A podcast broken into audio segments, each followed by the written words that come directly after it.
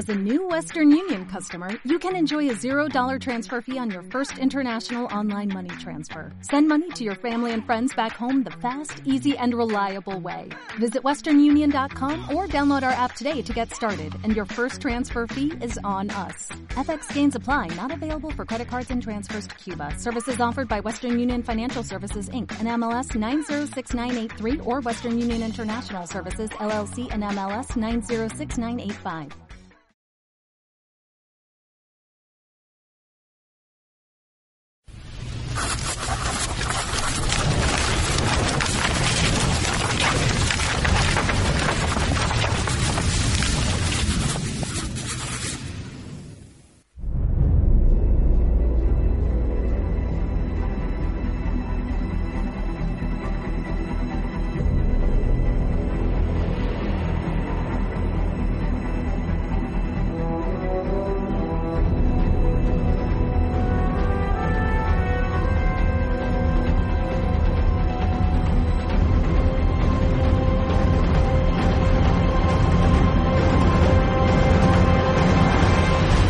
Buenas tardes, bienvenidos a la quinta entrega de Tomos y Grapas.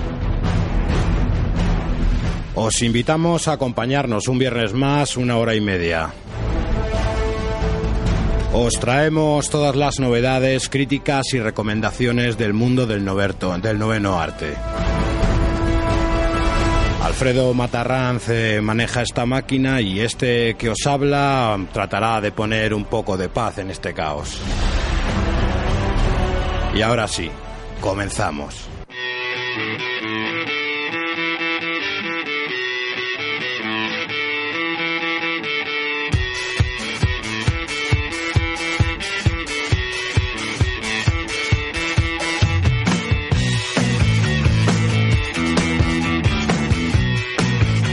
Buenas tardes, pues creo que ya tenemos todo listo. El índice de hoy es bastante simple. Como siempre empezaremos con nuestras novedades y recomendaciones de lo que acaba de salir este mes de octubre. Luego tenemos una historia de vampiros, vampiros que no tienen miedo a la luz. Y hoy os traemos una nueva sección como sorpresa. Eh, para ello tenemos como siempre a nuestros grandes colaboradores. Adri, buenas tardes. Buenas, yo he venido aquí a hablar de mi libro, no sé, me habéis sentado aquí. Y es que, bueno, voy a hacer una pequeña publicidad. Y es que yo escribo una novela por internet que se llama Jagger, la podéis encontrar por jaggernovela.wordpress.com. y es un proyecto con una dibujante de Zaragoza que espero que quien escuche esto le apetezca. Pues bueno, una novelilla, una novelilla ligerilla con toques de cómic Así que nada, y hola chicos. Porque yo he venido aquí a hablar de mi libro. Hostia. ¿Qué tal, José? Muy bien. Esto de tu libro es una sorpresilla, ¿eh? Sí, es una novela por capítulos y bueno, Sí. espero que por aquí Bueno. también se descubra. Pues nada, tomaremos nota, a ver qué tal. Y vienes con los colmillos afilados Hoy hoy. sí, hoy vengo con el cuchillo preparado entre los dientes. Eh, un buen cazavampiros. ¿Qué tal, Eduardo? ¿Mejor de- del catarro? Sí, algo mejor. Buenas tardes. Hoy el que lo tiene soy yo, hoy no tiene, hoy no tengo el virus vampírico, pero tengo el virus de la gripe. Así que si me ves perder la cabeza, lo siento.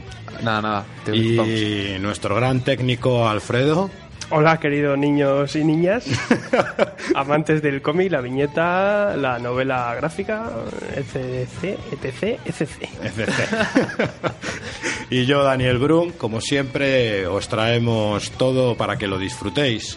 Así que, sin más, vamos a ello.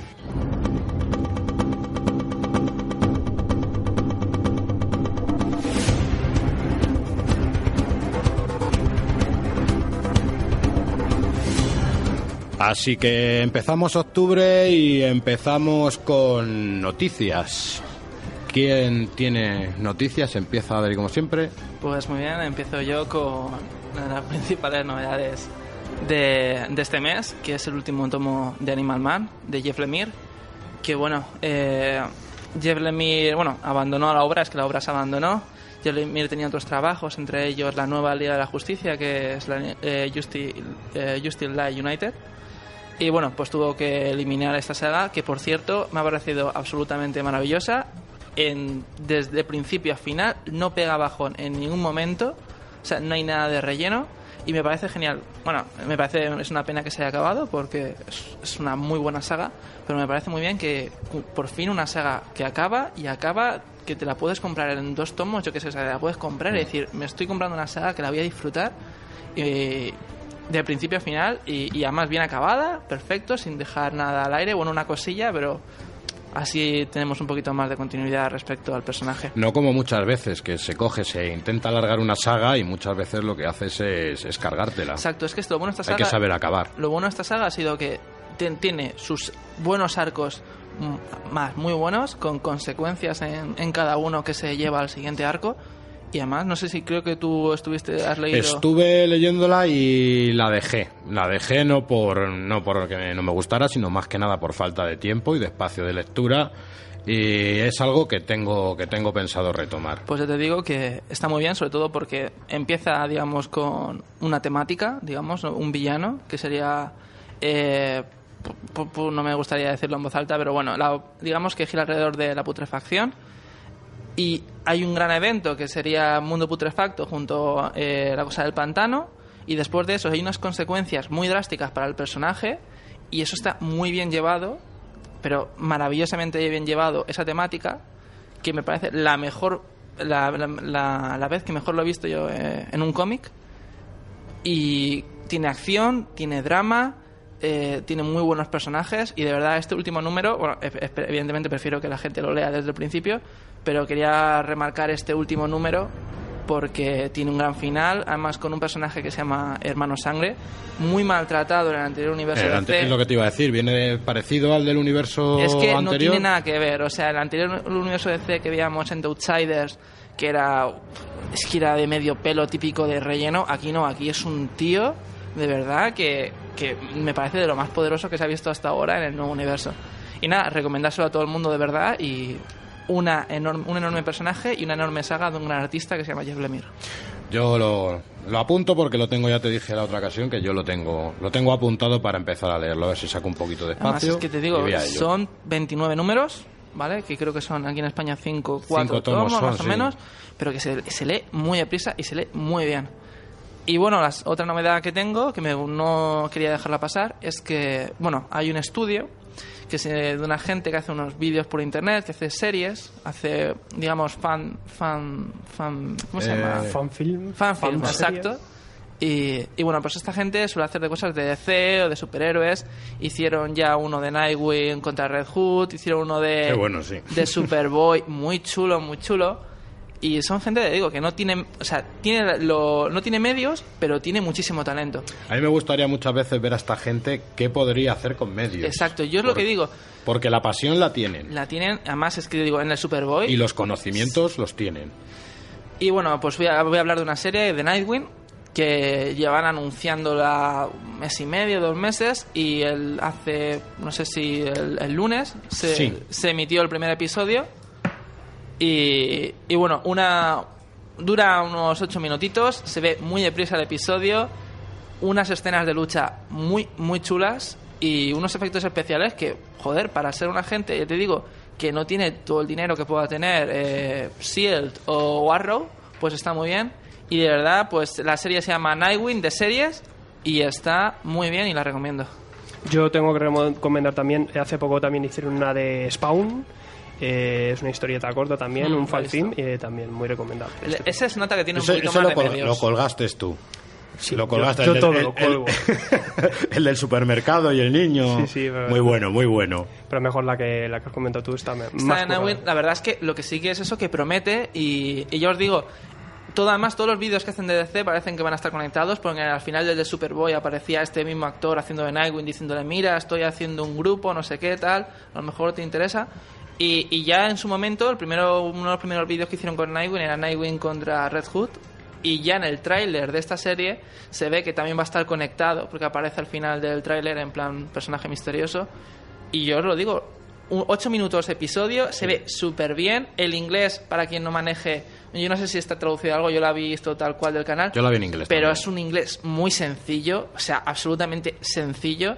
Y, y unas escenas de lucha que a mí me sorprendieron porque normalmente en estos fanmade las escenas de lucha son de oh, oh, esto no, aquí hay unas escenas de lucha que, que parecen A mí, sacadas de una película. en la de Deathstroke me, vamos, Hay un Deathstroke momento me, me- me enamoró. que, le- que está luchando así y le coge, le, le- le está apuntando con la pistola, la parte del chino la pistola, pum, pum, y no sé cómo, cómo hace Destro, que le pone la pistola en la cabeza y dispara, y digo, eso puede- parece salido de una película de Schwarzenegger, tío, o sea, Pues está para encontrarlo fácilmente, eh, sí, en el Twitter de Tomos y Grapas ¿Lo pusimos? lo pusimos y se pueden pasar por ahí y pueden echarle un Si vistazo. no, en YouTube es Nightwing de series y, y ahí lo pueden ver. Dent- creo que el día 7 o el día 9 sale el siguiente Estrena el episodio. segundo, sí. Y parece que además que van a ser episodios cada dos semanas y pintan muy bien. Pues yo creo que nos tienen ya enganchados. José, ¿alguna novedad por ahí? Novedad, sí, mira, un personaje que se está poniendo de moda otra vez, que es Tarzán, que ha salido otra publicación, que en este caso son las tiras de prensa de, bueno, las tiras dominicales de Russ Manning. Ha salido una colección de tiras de prensa que son en blanco y negro, estas son en color, van a ser eh, 10 tomitos, cada tomo tiene unas 64 páginas y lo mejor es el precio, porque ya son 18.50, que yo creo que es un precio muy asequible para el tipo de publicación que es.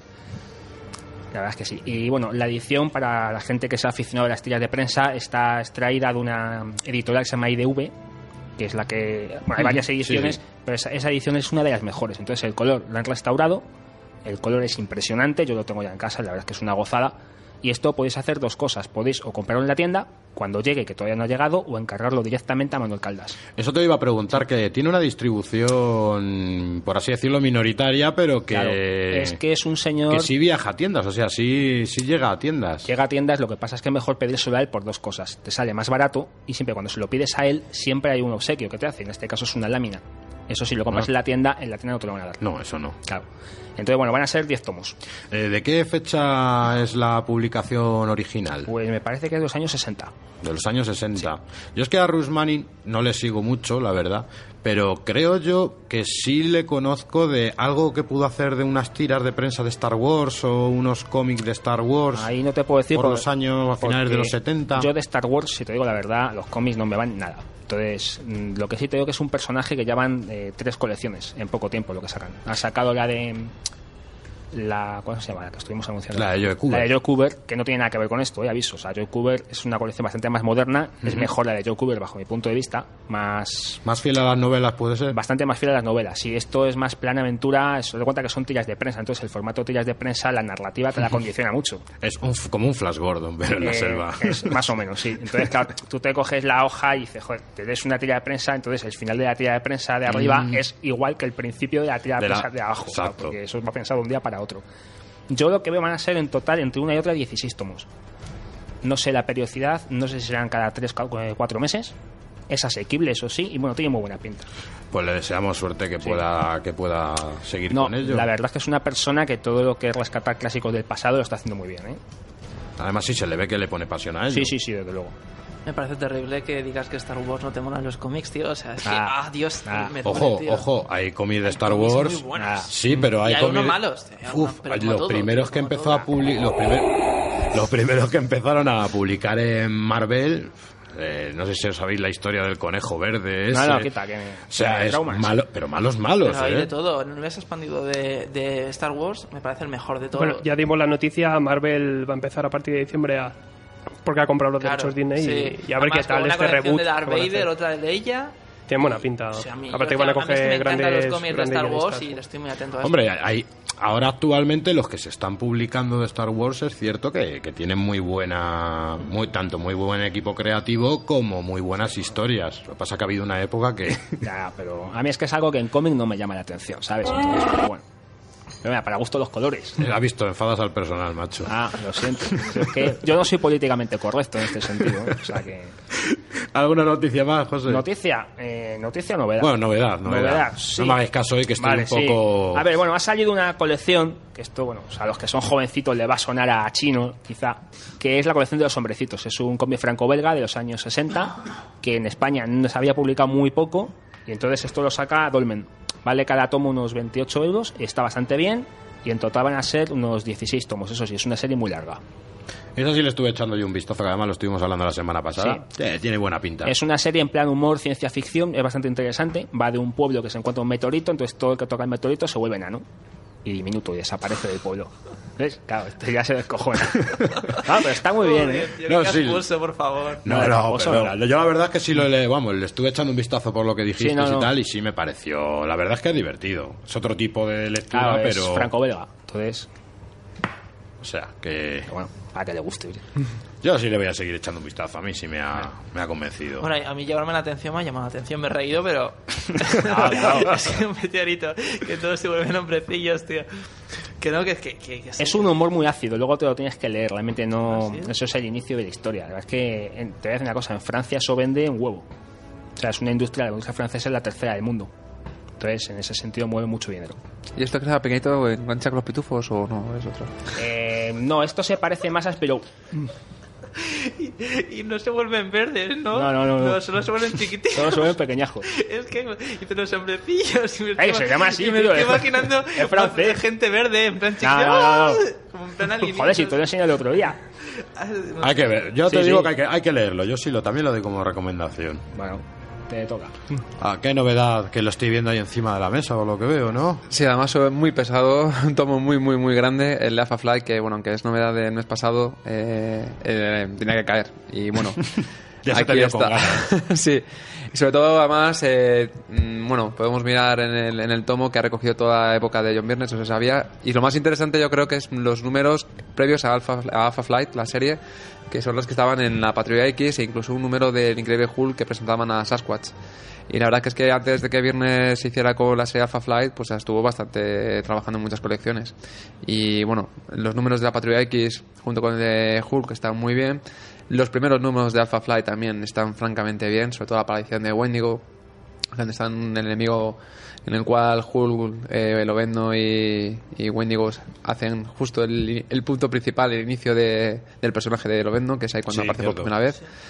Y bueno, sobre todo los primeros números muy, muy, muy buenos. El dibujo de John Byrne aquí es muy, muy, muy, muy bueno. La última parte que solo ya guioniza, el dibujante es otro distinto, ya es quizá un poco más, más floja.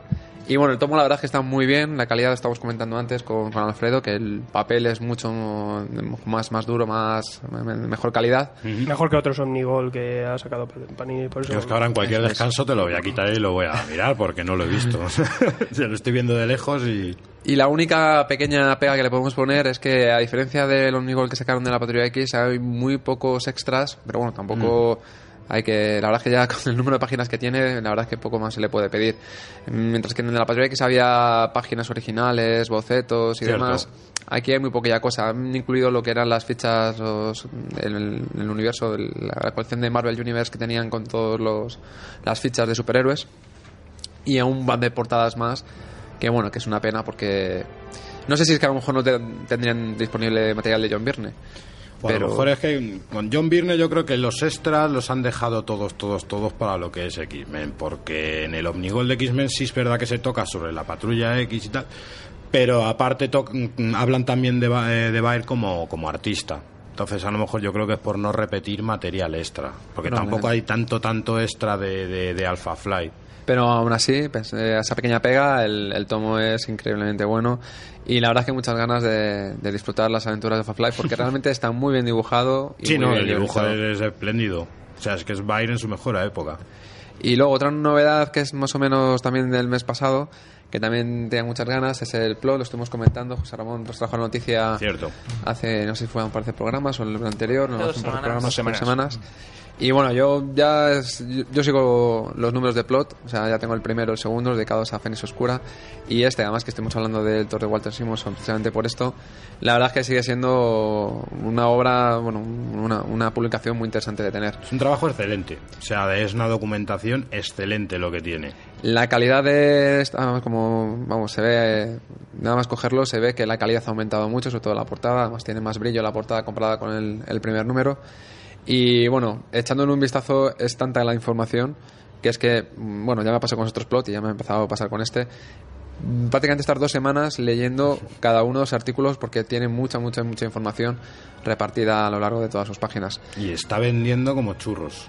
La verdad que sí, la verdad sobre todo es un poco, la verdad que es una sorpresa que se venda bien, no- no- nos alegra porque significa que lo antiguo de Marvel todavía tiene, tiene vigencia. Y además es que es un trabajo de investigación muy bueno. Estaba pensando que es como un making of, pero es más complicado porque es un making of a posteriori, porque este hombre está recopilando tanta información que tiene que debe tener durante todo su tiempo. Y a mí lo que me gusta es ver que ya no solamente la historia, el guion, lo que llama la atención, sino que también a la gente ya le está gustando lo que hay Lo que hay detrás, las lo que hay bambalinas. detrás las bambalinas de- del cómic. Exacto, ver caras a la gente. A mí quizá lo que más me impresiona muchas veces cuando veo la plot es eh, la cara de los, de los gui- guionistas, dibujantes, que no, los ignoramos. Parece que son personas inexistentes, no nos conocemos su nombre y ver sus caras. Luego vas a un salón del cómic, te cruzas con Sí, ellos.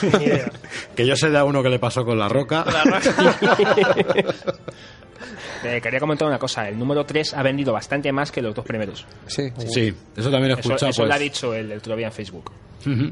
Entonces, No, la, la verdad que por ahí se está hablando maravillas y yo creo que siempre hay que apoyar este tipo de iniciativas porque el trabajo y el currazo que se han pegado aquí con este fanzine es tremendo. Eso sí, parece que recogen los comentarios de Facebook de cualquiera, ¿sabes? Sí. O sea, hay uno que está diciendo, oye, perdona, ¿el baño por dónde? Y lo ha recogido ahí, ¿no? no, es una broma, es que aquí nuestro compañero aparece en la revista, que Eso lo parece que no ha querido presumir. Ah, sí, lo dijiste otro día, el otro ¿verdad? día, sí. Lo que pasa es que el Edu lo ha tachado con Edin para no. No, No, no, no, en absoluto. Lo, lo he puesto con fluorescente porque realmente la ha la- dibujado, un bigotito y a unos cuernos. Una, cosa, esta revista tiene una labor médica. Y es que las personas que sois así jovencitos, que estéis un poco con las A películas... mí no me mires, ¿eh? Que estés un poco ahí... No me mires, eh, No, sí, pero esta revista es más, más que nada para llevaros al buen camino. ¿Sabes? Para que aprendáis y digáis, joder, qué bueno, Héctor. Y así te explican cómo se hace. Yo lo único que voy a pedir es, por favor, un plot del Daredevil de Frank Miller. Ya. O sea, pero ya. Y una pregunta. un ¿es- tomo es- sigrapas también que ¿es nos lo están pidiendo Marvel? mucho por ahí. Sí, sí, sí. Solo va a ser solo, Marvel. solo va a ser Marvel. O sea, no me imagino No, uno no, de no, Frank no, Miller no. con el regreso del No, Caballero Oscuro no, y eso. que eso ya quítatelo, es, es Marvel. Hombre, viendo la trayectoria pro- eh, profesional que ha tenido el autor, eh, está vinculado a Forum, ha Caerá. vivido, ha mamado Forum, Y es es, que va- es y va a su caer. Es que especialidad. hay una cosa, el Va autor, a caer el Daredevil, Claro, va a caer. el autor ahora mismo claro. tiene proyectos para Marvel, está trabajando para Marvel haciendo trabajos de rotulación, entonces Cierto. tiene menos tiempo para hacer la revista, no, eso ya lo estoy explicando, no se puede vivir solo de hacer... Además, empieza un proyecto nuevo ahora. Sí. Ya él lo comenta en su muro de Facebook, el que esté interesado, pues puede ir al muro de Facebook de Plot y ahí se entera de todo. Y bueno, recomendarlo 100%, sobre todo porque veréis un montón de imágenes originales de Walter Simonson. Eh, hay un montón de publicidad, detalles, anuncios. Estamos comentando con José Ramón el, eh, las ventas que había en aquella época, que muchas veces es importante para ver la importancia que tiene este número. Como ciertos números de Thor son, vamos, se cotizan como si fuera un producto. Hay, hay un artículo que habla de especulación en concreto del mundo del cómic sobre ciertos números, los números unos, los números claves. Los reventas malvados. Exacto. Así que recomendable 100% porque bueno, yo creo que es muy interesante para la gente del mundo del cómic. Y por último, no es más que no es que es una novedad, sino muchas novedades, lo hemos subido a la Twitter, una foto con todas las grapas que tenemos y más que nada que me gustaría destacar ¿Qué tienes? Sí, eso todo el pecado original. Que, si- que si es de todos, ahora me llevo unas cuantas a mi casa. ¿eh? Pues porque ahora este mes justo ha salido Pecado Original en casi todas las colecciones, eh, en Cuatro Fantásticos, Iron Man, Hulk. Así que nada, eh, justo yo ya estoy en plena lectura de Pecado Original y muy muy enganchado, así que este mes eh, lectura obligatoria Pecado Original. Lo tocaremos cuando acabe. Yo creo que será una saga que tocaremos. Hay que pegar. Y Alfredo, ¿qué novedad? Bueno, yo tengo, voy con Panini también, Marvel, eh, tres colecciones nuevas pertenecientes al relanzamiento último de Marvel.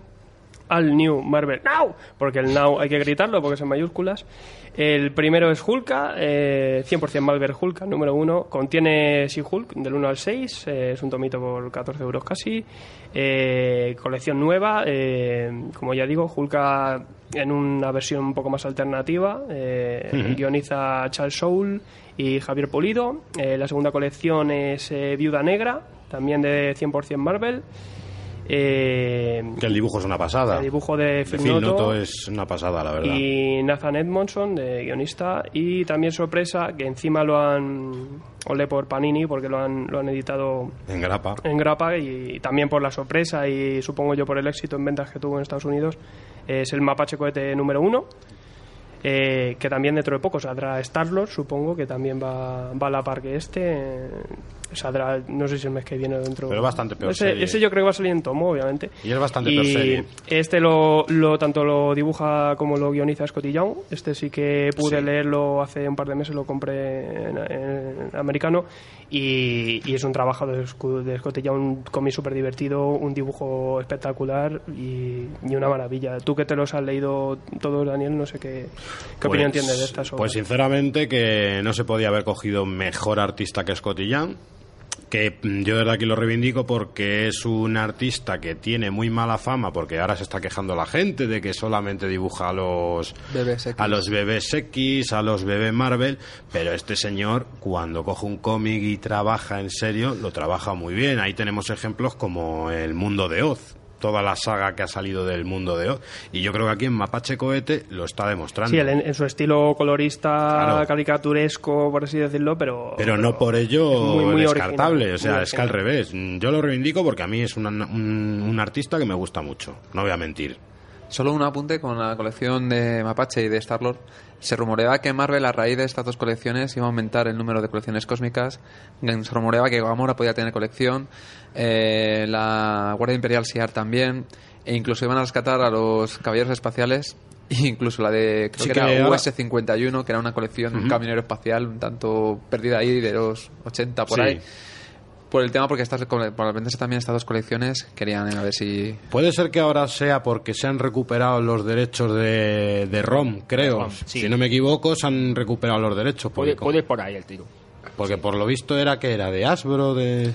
De una juguetera, creo que era Mattel en su momento porque Hasbro compró Mattel. Es el mismo caso de los micronautas. Son juguetes, entonces no puedes meterte a, a, pon- a meter TVO si no tienes el derecho. Pero como ahora el, Claro. el monstruo Disney está absorbiendo está toda compañía, todo, pues- pues ahora ya yo creo que sí puede tener ROM. Eso sí que merece una reedición, lo siento. Oye, quería hacer una pregunta. ¿No os parece que Mapache, es que el primer número sí lo he leído, no sé, a lo mejor es porque buscan el mismo público, pero me parece como un Deadpool venidillo a menos. Mm, A mí realmente no me no me recuerda a Deadpool. Lo que sí me recuerda es al complemento que ya tenía Mapache Cohete en la serie de Aniquiladores, no sé si la habéis leído. Eh, cuando salió la serie de Aniquiladores venía un complemento que eran las historias de Groth y Mapache, y Mapache Cohete. No salen fuera de esa tónica. ¿Tú qué tienes que decir de, de She-Hulk y, y Viuda Negra? Que tú, Pues The Sea Hulk es una serie muy divertida. La verdad es que Charles Soule hace un trabajo. Está, a mí me está dejando impresionar este guionista, porque ahora mismo tanto Marvel como DC están tirando mucho de él. Pese a que no lo hemos dado como noticia, ha firmado ahora en exclusiva para Marvel. Eh, está hasta eh, marzo del 2015, le dan tiempo para terminar sus series de DC y firma la exclusividad completa con Marvel.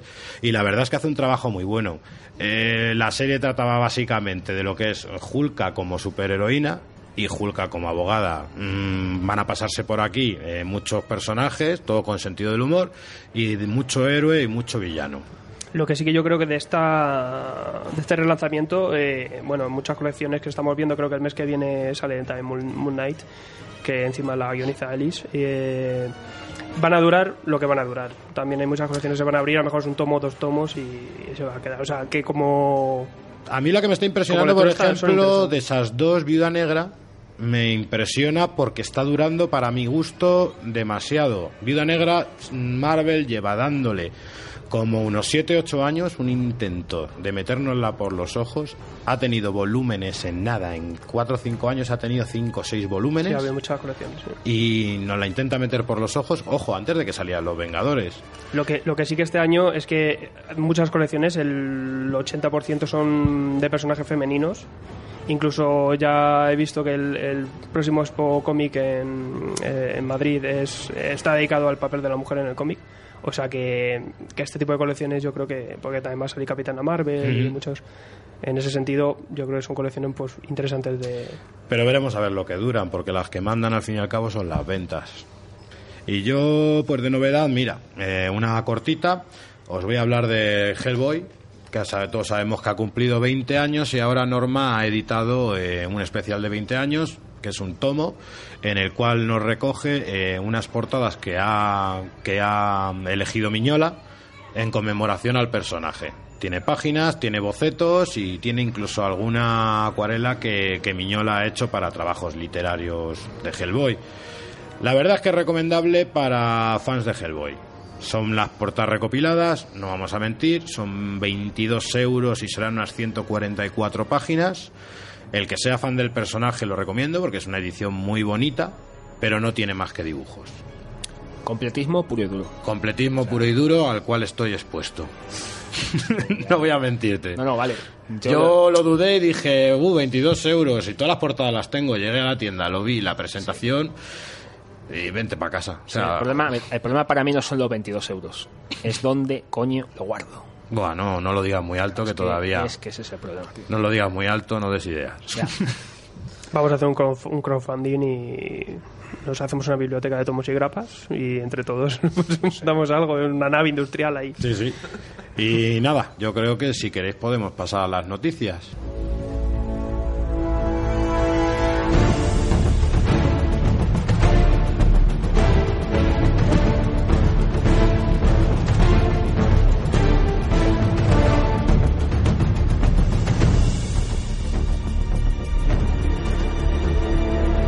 Y ahora sí que sí, creo que debemos tocar las noticias y ver cómo va la actualidad de esta semana. Sí, bueno, empiezo yo con la noticia de que se ha confirmado que Alan Moore, el venido menos guionista para muchos, va a, va a recoger una de las historias de Crosset, va a guionizar Crosset, la, la historia que en su momento creó Garcenis, ¿no? Sí, sí, sí, sí, sí. Que además estuvimos hablando hace dos semanas, creo, de, de ella, que es hardcore, hardcore, hardcore, como ya he oído por ahí, pues eso sí, que es, es muy bestia. Y es que muy bestia. Y bueno, es curioso que no me, ima- no me imagino a este artista. No sé si vosotros lo recordáis, pero no, no recuerdo a este artista haciendo nada. eh, eh, de adultos sí, Tan pero. salvaje no. Pero brutal, Pero el, ne- con. el Neonomicon este que sacó hace poco, eh, sí ya tocaba temas sexuales que realmente a mí me impresionó bastante ver a... Mezcló historias de Lovecraft con temas sexuales, con sectas sexuales, con prácticas. Y me llamó bastante la atención. A mí lo único que me da es que el Barbas está desfasado, está... A lo, mejor, a, ver, a lo mejor es que se ha quedado sin un puto duro y tiene que hacer ahora. Es que lo que estoy pensando. Es que no está o sea, sacando es nada que- bueno. Claro, es que, es que puede ir por ahí la cosa, ¿eh? Es que pero este hombre ah, sigue sacando. O sea, por, por cierto, a mí yo siempre, se re- yo siempre relaciono a este hombre con Frank Miller, ¿no? Este hombre y Frank Miller, ¿de dónde sacan la pasta ahora? ¿Siguen ganando por el pasta por los derechos de sus obras o.? Porque no les veo yo. Con todas las eh, reediciones que se están haciendo. Exacto, o sea, por ejemplo, Grant Morrison en su momento dijo que él se después de Arkham Asylum se podría retirar y no trabajar Sí. nunca más, únicamente con lo que recibe de los derechos de, de Arkham Asylum. Y, y es que es eso, mucho- esta, esta, esta gente, estas viejas glorias que ya no, ya no trabajan, o sea, o, o si trabajan hacen cosillas menores. Yo digo, esta gente tío, come, ¿no? Coño, come, tiene Sí, sus pero casas, tío. con todo lo que ha vendido en el mundo Watchmen o con todo lo que ha vendido V de Vendetta y lo que sigue vendiendo, que es que Exacto, siguen habiendo ediciones, obras. tienen que vivir de ello. Claro, te Sí, cuenta o sea- que cada vez que hay una película, cada vez que hay una serie, cada vez que hay una reedición, él se lleva dinero. Esto Pues- funciona así. Películas ya ni te digo. Ya, Pues es que Bueno, eh, de las películas renunció él a los Sí, ah, Sí. ah, sí, renunció. Pues mira, la verdad es que dijo que estaba muy disconforme con, Es que él está muy disconforme. con todo. O sea, Pues eso, eso te explica lo que he dicho yo hace un momento. ¿ves? él, él nació, le dieron el azote para llorar y dijo, ¿tú qué haces, gilipollas? tío?". Es que, eh, bueno, es curioso, tengo muchas ganas de ver a, a este a este hombre en, en esta saga porque, joder, hay que admitir que, que, que es eso, que yo no me lo imagino en, en el rollito tan bestia que se lleva Crosset. Y la siguiente noticia es que para según las declaraciones que ha dicho Stan Lee, se da a entender que para los Vengadores 3 posiblemente muera un personaje yo esto como como es un es una cosa que faltan muchos años y esto puedo decir mi teoría perfectamente yo creo que se va a morir Capitán América Ala, y yo lo dejo ahí y que y que el soldado de invierno le va a sustituir Se supone que yo lo dejo ahí Y a lo mejor es hasta el con, ¿no? Por ser originales. ¿o qué? Pero además es que al Chris Evans justamente en esa en, esa película se supone que se le acaba el contrato. Sí, y él, dijo que además ya no quería volver a hacer a Capitán América. Pero bueno, yo estaba pensando más por, por antecedentes del cómic y porque porque a mí yo a mí sí me pega y no sé, o sea, a mí cuando leí esa noticia digo, pues no me, no me tenía ninguna duda. Digo, va a ser Capitán América. Y claro, yo esto lo puedo comentar perfectamente porque todavía- el año que viene sale la segunda. Entonces, hasta dentro de tres años no sale la tercera película. Entonces, pues ya la gente se habrá olvidado. Spoiler, se va a morir Capitán América, Los Vengadores Yo es 3. que a mí me parece un poquito mm, vergüenza ya el estar hablando de la película la tercera cuando todavía no tenemos todavía no tenemos ni tráiler de la segunda, no sabemos cómo nos va a ir la esta fase 2, no sabemos nada realmente. Ahí tenemos más noticias porque Encima ten- tenemos más. porque Pues ya mira, hay rumores em- empalma. empalmamos porque hay rumores de que el trailer de Vengadores 2 podría verse justo en lo que se llaman los trailers previos a la película de Interstellar eh, la- Interstellar de la película de Christopher Nolan que va a estrenar es extraño porque la eh, Warner. es la Warner exacto pero con los rumores esta noticia salió de Rusia y por- de Rusia y probablemente venga por el tema de distribuidores es decir Y con amor. exacto No, no creo. Eh, aunque la puede ser Warner quien distribuye es quien manda y bueno es le- el rumor que ha salido se estrenaría el 7 de noviembre o sea que ya hay fecha y todo pero bueno lo importante para nosotros no es que si lo ponen antes de Interestelar o no que es quizá más anecdótico sino que es que si es costumbre de Marvel que a una semana antes de el estreno en cines de los trailers ponerlo en internet implicaría que a finales de octubre tendríamos ya el primer tráiler de Vengadores la, la era de Ultron Yo tengo ganas, ¿eh? Yo es que pensaba que para la Comic Con sí iba a haber un tráiler. Es más, yo pensaba que iba a haber trailers de los Vengadores 2 y que de Batman v Superman, pues aún no. ¿Sabes? Y me sorprendió que tuvimos teaser, guion tráiler, un tráiler, vamos, de, Sí, sí, fue- de 20 fue segundos, pero un tráiler de Batman v Superman y de los Vengadores nos pusieron un cartel a cachos y ya está, y se quedaron tan a gusto. Yo ese tipo de La decisiones no expectación que había con esos carteles, ¿eh? A mí no, a mí expectación cero, ¿eh? Pero cero. O sea, yo veía que la gente subía los Yo carteles. tuve un curro que encima las- lo junté ahí para Twitter, el blog y tal. Bueno, además un trabajo, un trabajo bien hecho. Bueno, Seguimos con Vengadores todavía porque, bueno, eh, quizá el primer rumor sobre el tráiler puede causar más o menos expectación o no. El que sí que está causando mucho es que la película ya rumorean que Vengadores 3 va a ser dividida en dos partes. Eh, significa que, bueno, tenían fecha de estreno el 3 de mayo de 2019 porque, bueno, Marvel en su planificación a vistas de varios años tenía ficha, fichada algunas mm, fechas en concreto y parecía que el 3 de mayo de 2019 iba a ser la última película de los Vengadores. Pero al parecer han dicho que adelantarían un año antes, es decir, al 4 de mayo del 2018, una supuesta primera parte de Vengadores 3 y en el 2019 la segunda. Eso significaría el fin de la fase 3 y yo creo que el fin de casi todas las películas. Hay que decir que para el 2019 eh, tendrían que incluso haber películas, como ya comentamos, la de Pantera Negra, que todavía ni siquiera se rumorea, aunque la de Doctor Extraño ya, ya tiene fija todo, Sí. fecha de estreno, creo que es el 8 de julio de 2016. En el 2016 empezaría Doctor Extraño, Capitán América llegaría en el, en, eh, también en el 2016, Thor 3 en el 17 y Guardianes de la Galaxia 2 también en el 2017. Esto lo hace pensar que en el 2019 pues, podríamos ver esa gran película de Marvel en la cual, como los rumores se ven diciendo, que también aparecerían los Guardianes de la Galaxia. Pues sí, esperemos, esperemos que siga el seguimiento de las películas estas superheroicas, porque yo creo que se pueden dar un, bacata- un batacazo impresionante no, como que se pierda como se pierda un poquito de interés por parte del público general. No. mm, Sobre todo porque DC se va se va a meter a partir del 2016, se va a meter ahí también a sacar sus películas. Yo creo que el género superheroico no va a perder fuelle. Y lo que estoy pensando yo de, de de hacer dos películas es lo de cachín, Lo- cachín, o sea, pasta. O sea, Lo mucho, Disney lo mucho cansa. dinero de Hay, esto. hay que tener cuidado porque lo Eh, mucho, espera, lo mucho espérate. cansa, ¿eh? que- No, pero en el que- cine no, porque el espectador, en otros, en otros, yo en mi opinión es que en otros medios cuando hinchas a un, a un lector, a un jugador de videojuegos, en un género de algo en concreto, pues dices, pues dices, bueno, pero, pero por ejemplo en el cine no, porque el espectador es que siempre estamos viendo las mismas películas, el mismo género de películas, siempre estamos eh, viendo películas de acción de lo mismo, películas de drama de lo mismo, películas de comedia de lo mismo. Yo creo que el espectador del cine eh, está, está acostumbrado y le gusta eh, y lo disfruta. Y sale una película de superhéroes y otra película de superhéroes. Vamos a esperar a verlo. De todas formas, Marvel eh, so- mm, siempre tiene en mente solo sacar dos películas aproximadamente al año, con lo cual tiene un poco los pies quizá en el suelo. Veamos que, cómo sigue. Y ya por último, para terminar ya con universo cinematográfico de, de Marvel. Al final te vamos a hacer una sección solamente. Sí, la verdad es que todas las semanas siempre es, pero es constante en El internet. momento vengador. todo- entre series y Pues, pues cines. vete pensándotelo.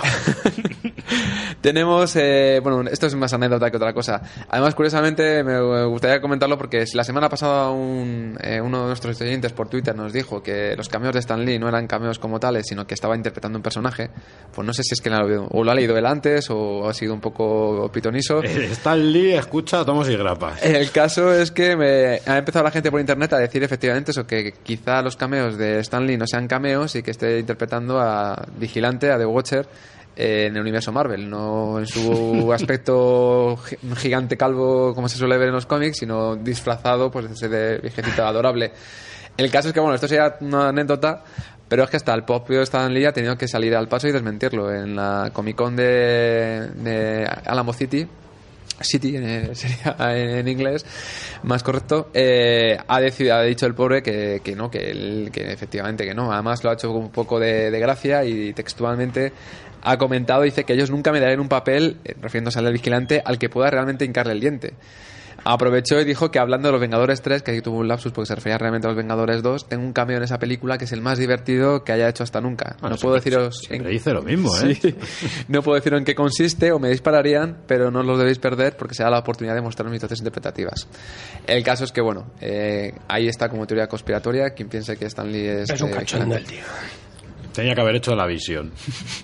Bueno, eh, yo traigo una noticia un poco original, porque esto es algo que no vemos a menudo. Hay una historia de Mortadelo y Filemón que se está haciendo en internet, que es un encargo que han hecho. Se llama la historia eh, con V de, de Wolframio. Entonces, esto en el foro Belatí hay un grupo de coleccionistas de Mortadelo que han decidido encargar a un dibujante que se llama Jorge David Redo, que ha sido un ayudante de Ibáñez durante muchos años. Entonces, lo que han hecho es una especie de comisión. Es decir, cada coleccionista le encarga una página, esas páginas siguen un storyboard ya que está planificado, Sí. hay un guion que han hecho entre todos, entonces se va haciendo las páginas, entonces tú vas a pagar 130 euros por una página y luego vas a recibir tu página original, los bocetos de la página y luego el resto de páginas escaneadas o fotocopiadas para que tú tengas tu cómic. Esto luego yo lo tengo ya hecho en el blog, luego ponemos un enlace para que la gente vea enlaces y vea pues, a dónde puede dirigirse si está interesado en encargarla. Y ya te digo, va a costar 130 euros. Es tentador. A mí cuando me lo pasaste el otro día es Sí. tentador, pero digo... Yo me lo estoy pensando. Hay ya 16 páginas hechas y hay 8 que están en camino. Puedes hacer, en vez de una página, si quieres, puedes hacer media página. Luego hay una cosa también que te permiten, si te, por ejemplo, hay una página de, de Mortadelo y quiere que Mortadelo salga disfrazado de Batman, pues el tío te va a dibujar un Mortadelo disfrazado de lo que tú quieras. Entonces, yo lo veo muy interesante, la verdad. Y estoy pensando en pillarme una. Crowdfunding a eso también. Pero Sí, ¿quién sí. es el dibujante? Jorge David Redo. Es un dibujante que ha sido ayudante de Ibáñez en Bruguera. Ibáñez, lógicamente, no te va, no le pidas que te haga una página de Mortadelo porque te va a decir que estaba pensando. No, te va a decir que no y de hacerlo te va a cobrar un ojo de la cara, ¿eh? O sea, no te puede... Yo he visto los dibujos sobre la verdad que está bastante bien.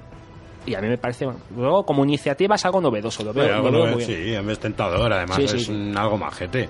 Además, es algo que, es que lo vas a tener solo tú. Y lo vas a tener todo solo Claro, tú es un, exactamente. es un todo que lo vas a tener tú. No se puede publicar porque es algo apócrifo. O sea, una cosa es que yo le encargo a un tío que me haga un dibujo Y siendo coleccionista, ¿tú cómo eres? Yo te apoyo, hombre. Yo en Yo eso sí, te... yo ahí te digo, yo me pillaré una porque digo, es una cosa que va a pasar una vez, no lo van a hacer más veces, lo vas a tener nada más que tú, vas a tener tu página, vas a tener tu cómic. Entonces, pues bueno. Es una, es una inversión también, ¿eh? Ojo.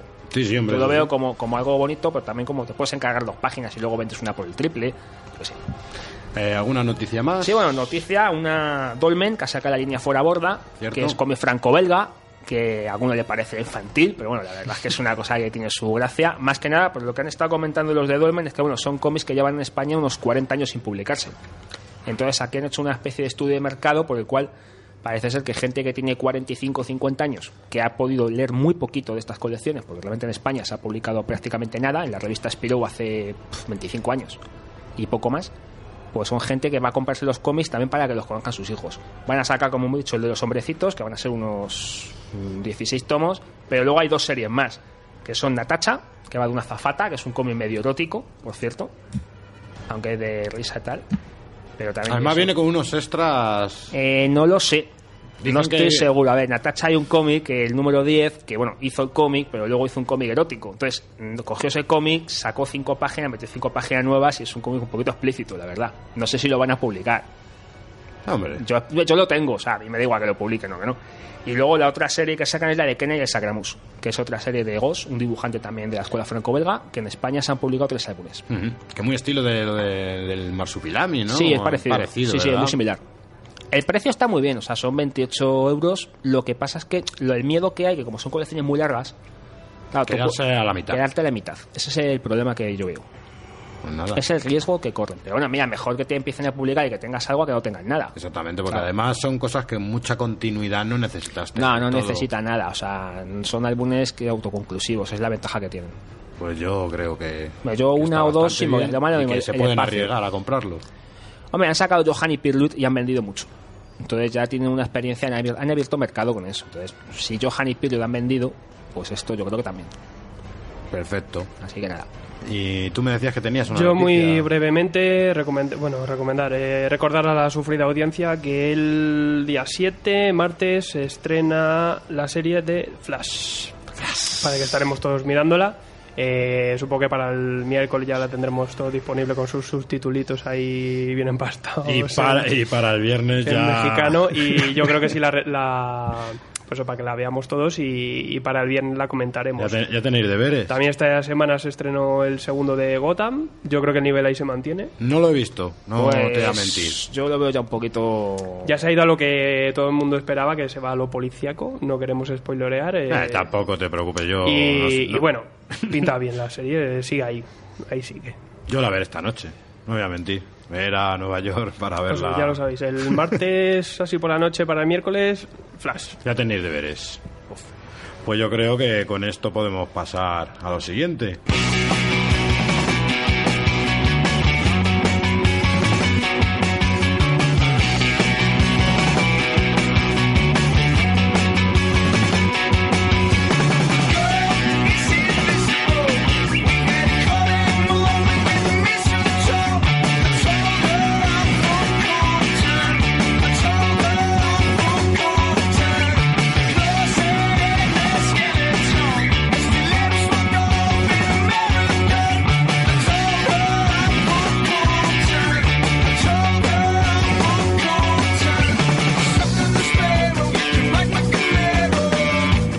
Y bien, ahora vamos a estrenar eh, una pequeña sección que desde un primer momento quise hacer, que se llama En el fondo del estante.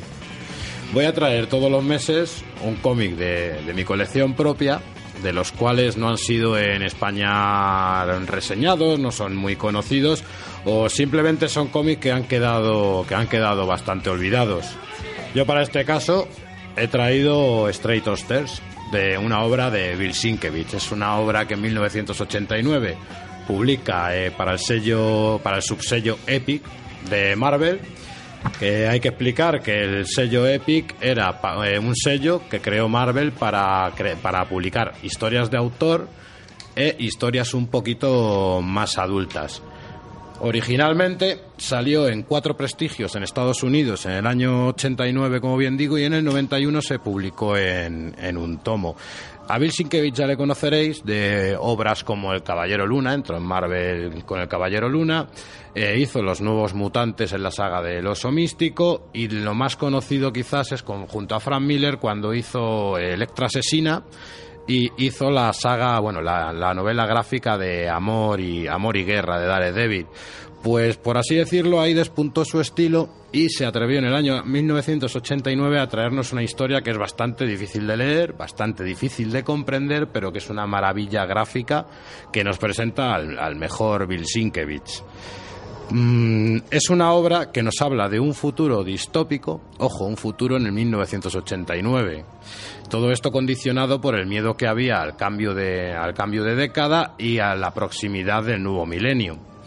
¿Qué ocurre? Es un cómic, ya como os digo, extraño. He dejado unas imágenes en el blog junto con, con la reseña para que se vea más o menos la, la imagen. Y es decir que eh, un detective que es alcohólico, que de mediana edad, separado, eh, investiga los crímenes rituales que se han hecho de 11 niños. Y a la vez hay también unos crímenes que van dirigidos hacia mujeres. Eh, a partir de aquí la historia es toda normal. El problema es que la- el grafismo que tiene, la iconografía que tiene, hace que, y el arte de Bill Sienkiewicz hace que el lector se agobie mucho y tenga que sacar una idea.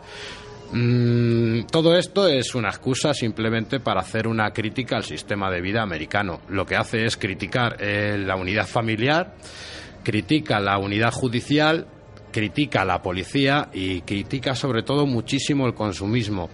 Eh, se puede ver en esta, en esta obra que Bill Sienkiewicz mm, se dedica a tratar varios estilos, trata un estilo pictórico, trata un estilo mm, normal de cómic e incluso hace artes plásticas.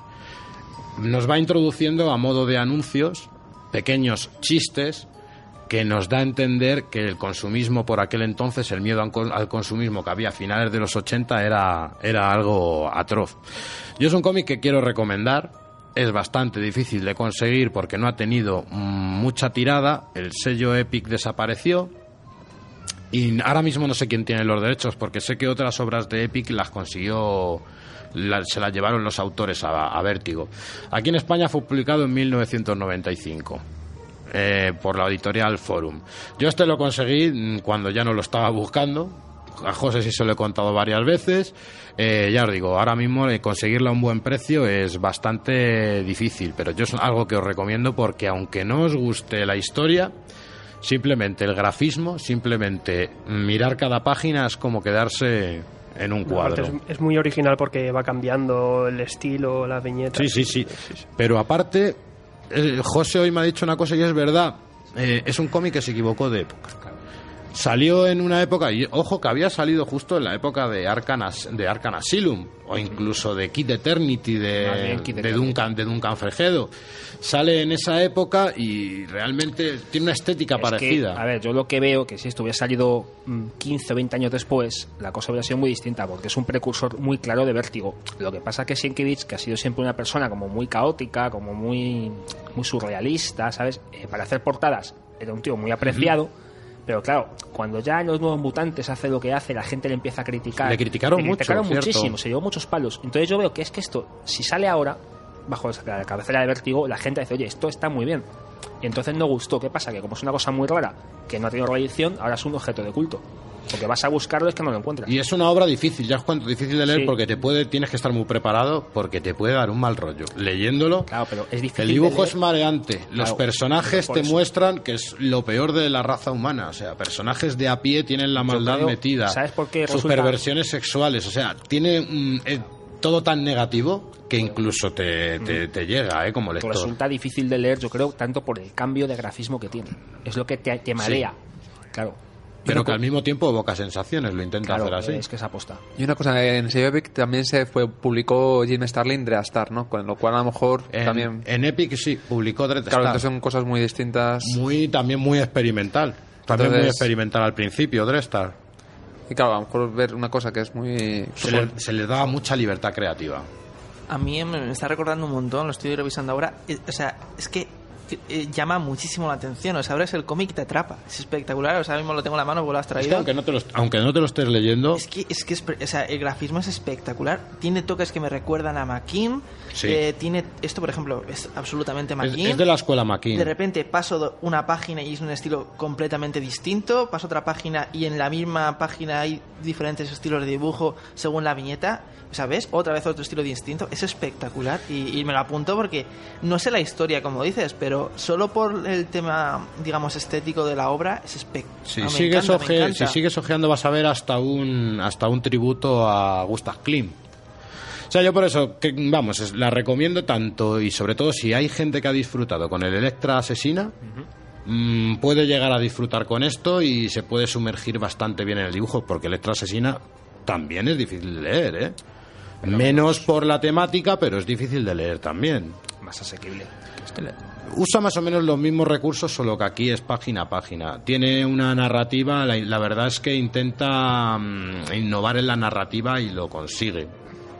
El problema es que ya mucha gente se ha olvidado de esta obra, así que yo creo que la volvemos a dejar en el fondo del estante.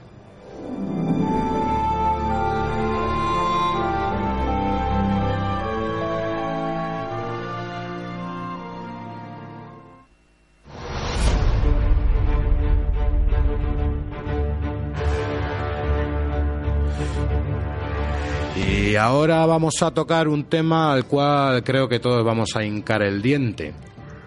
Vamos a hablar de American Vampire. Vamos a hablar de una obra que, saque- que, que publicaron en marzo del 2010 de Scott Snyder y que está dibujada por Rafael Albuquerque. Mm, términos generales de la obra, ¿quién se atreve? Bueno, yo si quieres empiezo. Luego vamos así. Primero el hater. El hater, no. No, a él le gusta.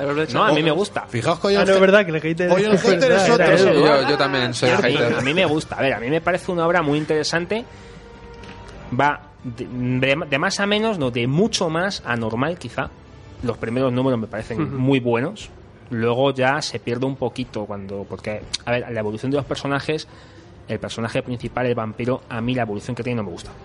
Yo creo que hay dos personajes, uno es el, ¿cómo se llama? El Skitter, Skinner Sweet. Skinner Sweet y otro Pearl Jones. Entonces, Skinner, cuando le sacas del salvaje oeste, pierde bastante, yo creo. Así en unos minutillos, resum- el- para el Sí. que no lo haya leído, resumirle de Yo- qué va la, la bueno, historia. la historia va de un. Digamos que lo que innova la historia es la creación de que los vampiros hay distintas razas de vampiros. Entonces, hay vampiros en Europa, hay vampiros en América. Entonces, en un momento concreto, hay un señor que es mordido por un vampiro y a partir de ahí se crea una raza de vampiros diferente. Entonces, a partir de ahí se empieza a desarrollar lo que, cómo evoluciona este señor. Y entonces, la historia va pasando a través de la historia americana. Te toca Salvaje Oeste, te toca la Gran Depresión, te toca la Guerra Mundial. Entonces, vamos viendo a través de las épocas cómo evoluciona este señor y qué tipo de vampiros hay. A mí me encanta el momento de que, porque los vampiros, digamos, eh, en Europa había muchísimos tipos de vampiros, luego se descubren que hay muchos menos de lo que en un comienzo había. Eh, la raza principal, digamos, que, que trata, se trata aquí son los cárpatos, que además es una raza que no se han inventado en este, en este cómic, sino que bebe un montón de referencias de Stoker y de autores posteriores. Y, eh, y es el hecho de eso, que eh, en el cómic se trata de que no ellos no querían nunca eh, hacer vampiro a nadie, pues si acaso sucedía esto. Y claro, en la saga se llama American Vampire porque se les, se les escapa uno que sí que se transforma, sucede en América y de ahí viene el nombre. Y Ah, aparte el nuevo vampiro es mucho más poderoso que ellos. Sí, exacto, porque además es una de las cosas que les da miedo, les da miedo que pues de que al ser un vampiro distinto, una raza distinta, pues tenga menos debilidades que ellos, porque al decir tú que esta, estos vampiros no tienen miedo al sol, es que exacto, son vampiros que, que no les tiene miedo al agua ni al sol, y claro, eso, eso a los cárpatos les, les viene muy mal. Y me encanta más una cosa que ha dicho José, que es que trata muy bien sobre la evolución de la historia americana. Y es que este cómic casi es, es un cómic de vampiros, pero a la vez es un cómic de historia. O sea, Es una la- crónica, La sí. historia de América evoluciona a la vez que los personajes. Y claro, esto no puedes hacerlo con ningún tipo de personaje porque pasan los años, los personajes enveje- envejecen y mueren. Pero claro, Snyder aquí juega muy bien con el hecho de que son vampiros y viven eternamente, no envejecen y, y juegan muy bien con eso. Y yo creo que es, es la esencia de la obra. Es la esencia. Sobre Claro. todo porque después de cada arco se acaba un arco y tú estás ya pensando, y, dices, ¿y qué es lo que va a ir ahora? Aparte que, que va a momentos clave de la historia Exacto. que son chulos, esa baja de este, el, el nacimiento de Las Vegas. Date cuenta de una cosa, ¿no? O sea, cuanto más avanzada es la época, el vampiro más amenazado se siente. Porque claro, el ser humano va a tener más armas para combatirle. ¿Y no os parece una cosa que el vampiro americano nos recuerda más que el- al vampiro europeo? No, ¿Os recuerda más quizá al reptil, a las serpientes del desierto, que es al fin y al cabo donde surge el vampiro americano?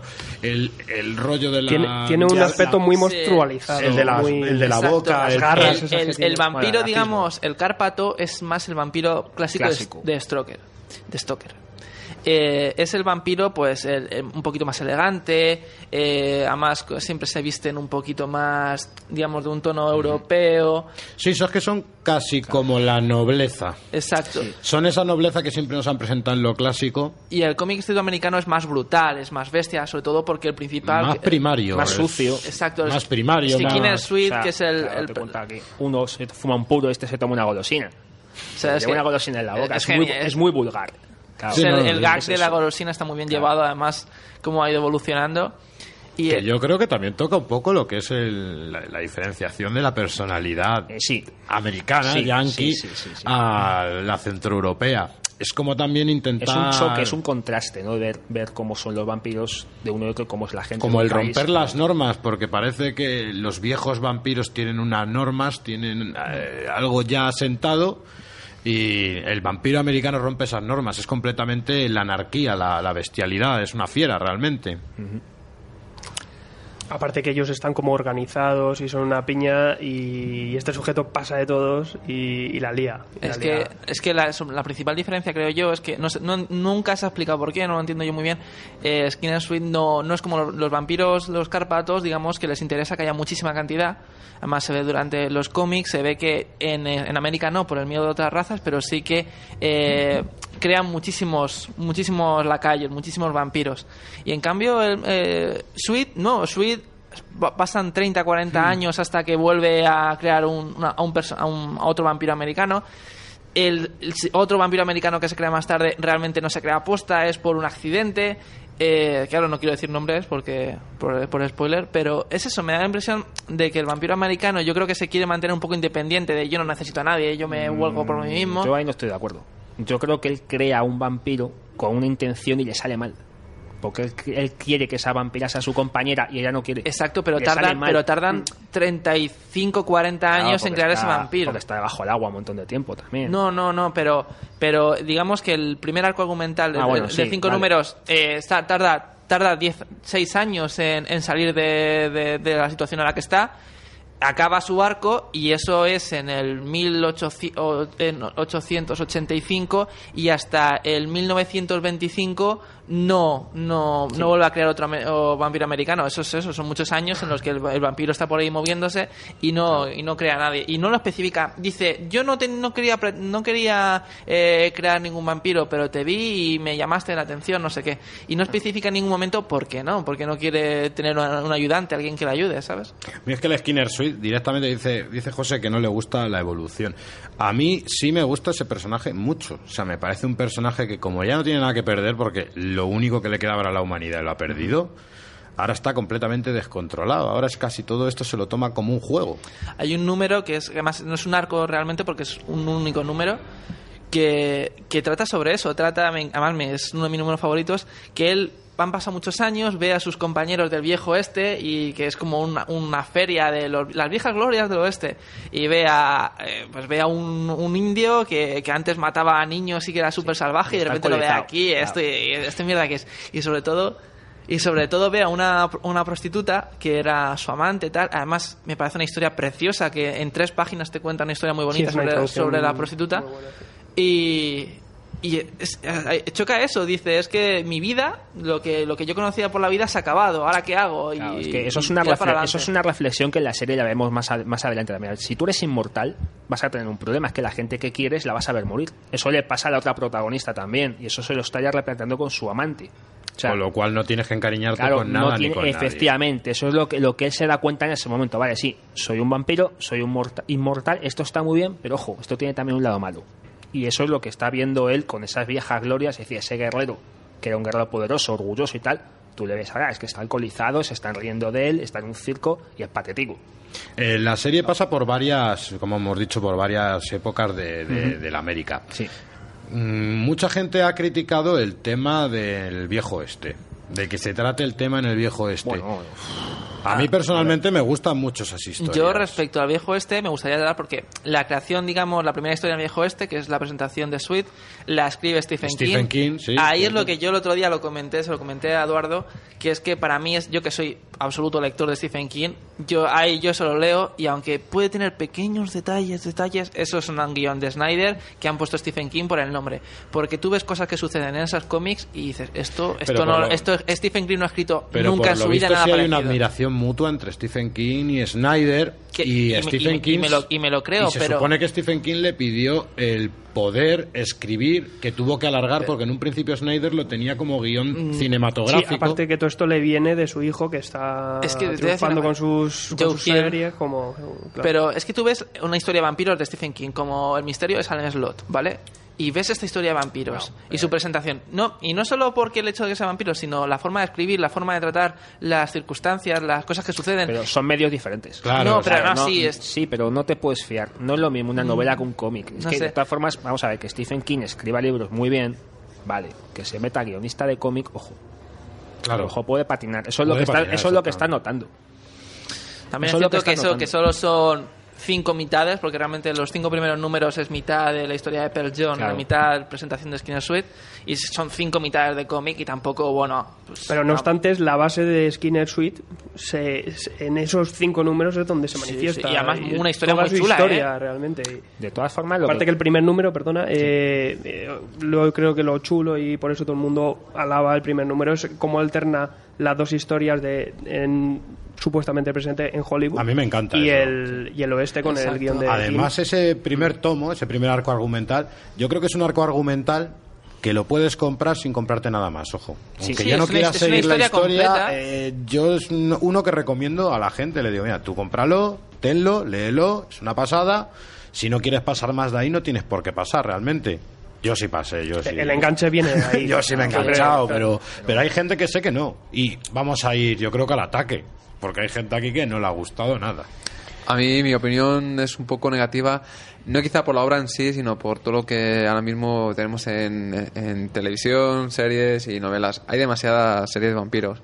Entonces, cuando lees este cómic, pues te sientes un poco diciendo, pues un poco más de lo mismo.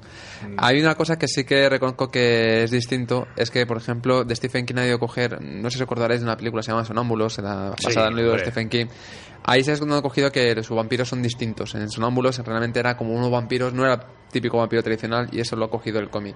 Es quizá por lo cual a mí se salva un poco. Es que ha cogido muchas referencias cinematográficas. También ha cogido, y además dicho por el propio Snyder, referencias de jóvenes ocultos. Bueno, también Sí. otro... otra Y además hay un arco argumental que, Otro que- clásico. que es el de lo- las carreras, de que se ve una carrera Ah, la del bueno. coche. Esos muy jóvenes ocultos, Sí, sí, tío. sí, o sea, sí. La, la escenografía, el aspecto del personaje. Él se eso. considera fan, yo también lo soy, pero él se considera fan y lo ha demostrado en, en ciertos números y en la obra en, en general. La cuestión yo creo que es que le pasa factura al tema, por ejemplo, de que eh, ahora mismo está True Blood, justo ha terminado esta serie. Claro. Y claro, te quedas aquí y las comparaciones son inevitables. Ni para bien ni para mal, pero es que es un poco más. más. Claro, pero Entrevista pa- con y un vampiro. que vas con prejuicios ya a leer la obra porque está tan infectado. Es cierto que está infectado todo de vampiros y de zombies. Ahora ya está todo infectado y parece que le resta originalidad, pero yo creo que es una serie bastante.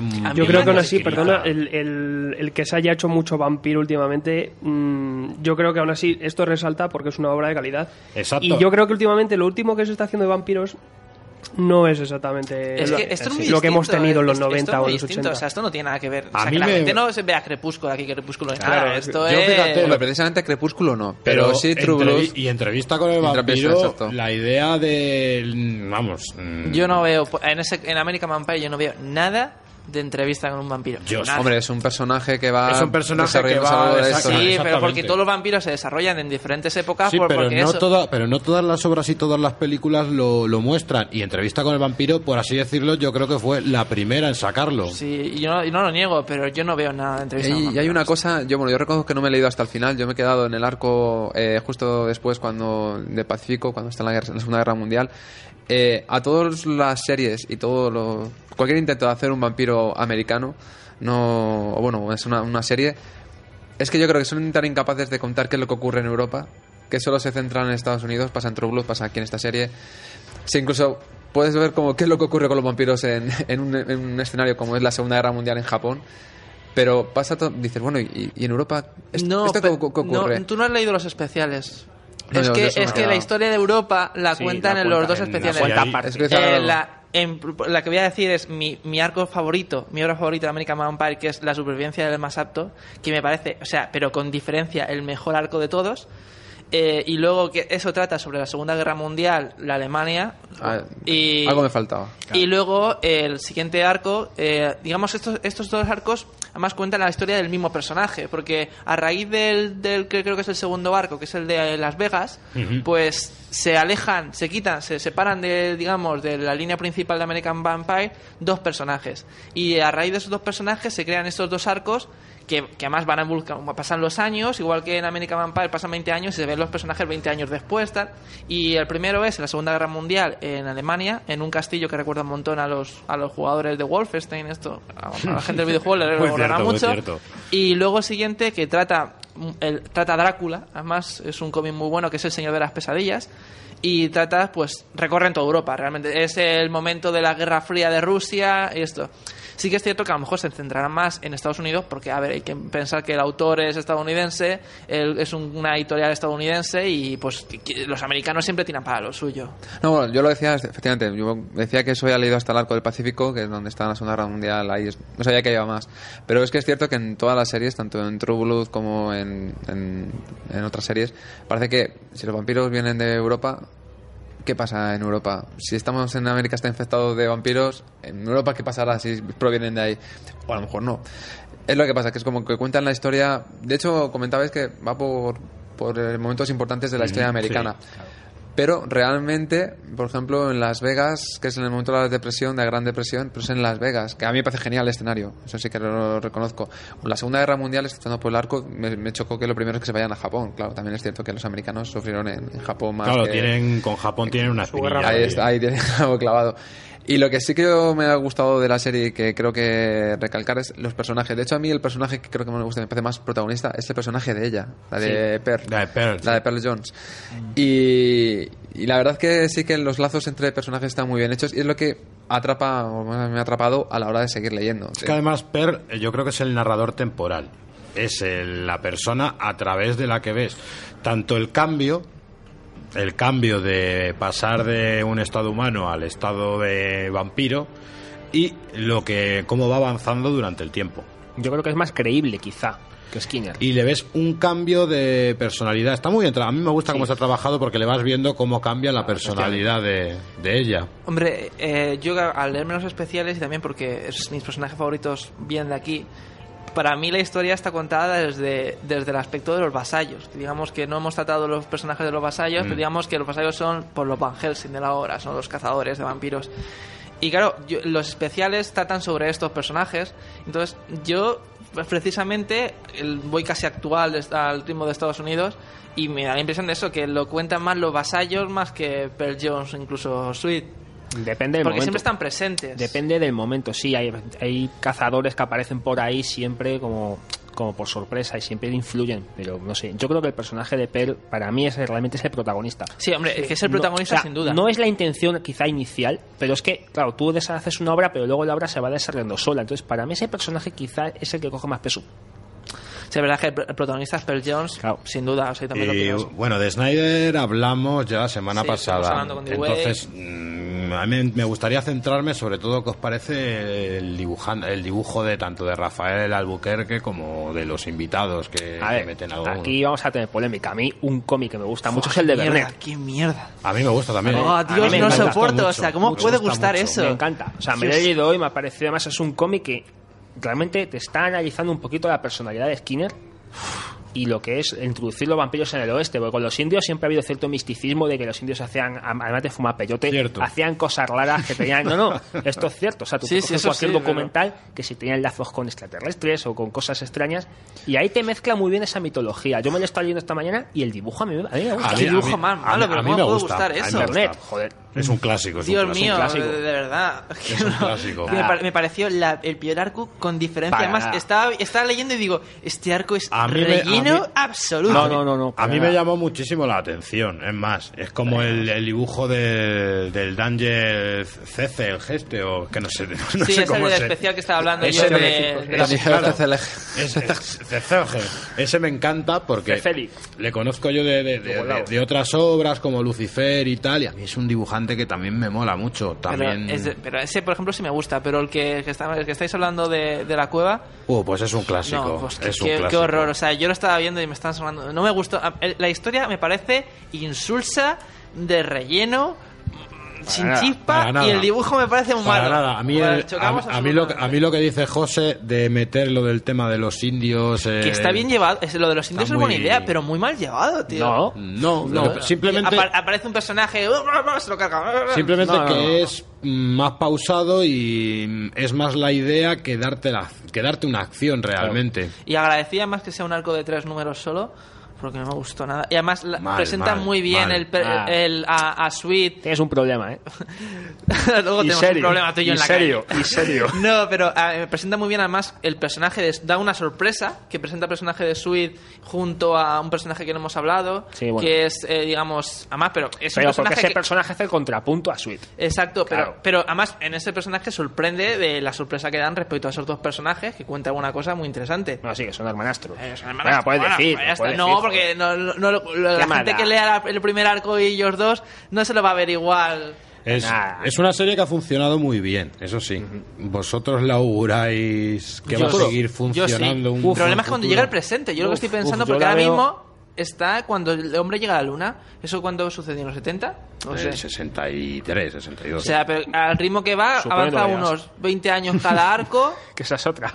Cuando No sé. llega el presente, ya esto se va a estancar, se es va a como en acabar. Cuéntame, que Claro. involucraremos. ¿no? Bueno, hay que decir que, que debido al éxito, eh, porque aquí en España solo se editaron estos seis tomos, más los especiales, No, pero va a al principio seguir, ahí va se acababa la, la, No, la no. serie y debido al éxito pues hicieron el segundo ciclo Ah, vale. eh, Exacto. eh, bajo Exacto. petición también de, de- de la gente y el éxito de la serie eh, se, se estrenó en marzo de, de este año en Estados Unidos va por el número 6 y Sí, bueno es- y ya exacto, se que empezará a es editar el- aquí en el de España la luna. Pero a mí es que eso me da miedo. A mí, mm, cuando el público te pide continúa, continúa, continúa, y tú ya tenías una idea cerrada y ahora tienes que continuarla, ahí así, así han caído muchas tal, obras, eh, ¿eh? Hay que saber finalizar. Así han, cra- así han caído muchas obras, muchas películas, muchas series. el- No, pero esta, esta obra es distinta porque esta obra es caduca. Esta obra, ya digo, cuando llega al presente se tiene que acabar. Porque yo no me imagino esta obra en el presente sin contar ningún acto importante de la Ah, historia. bueno. Yo así no.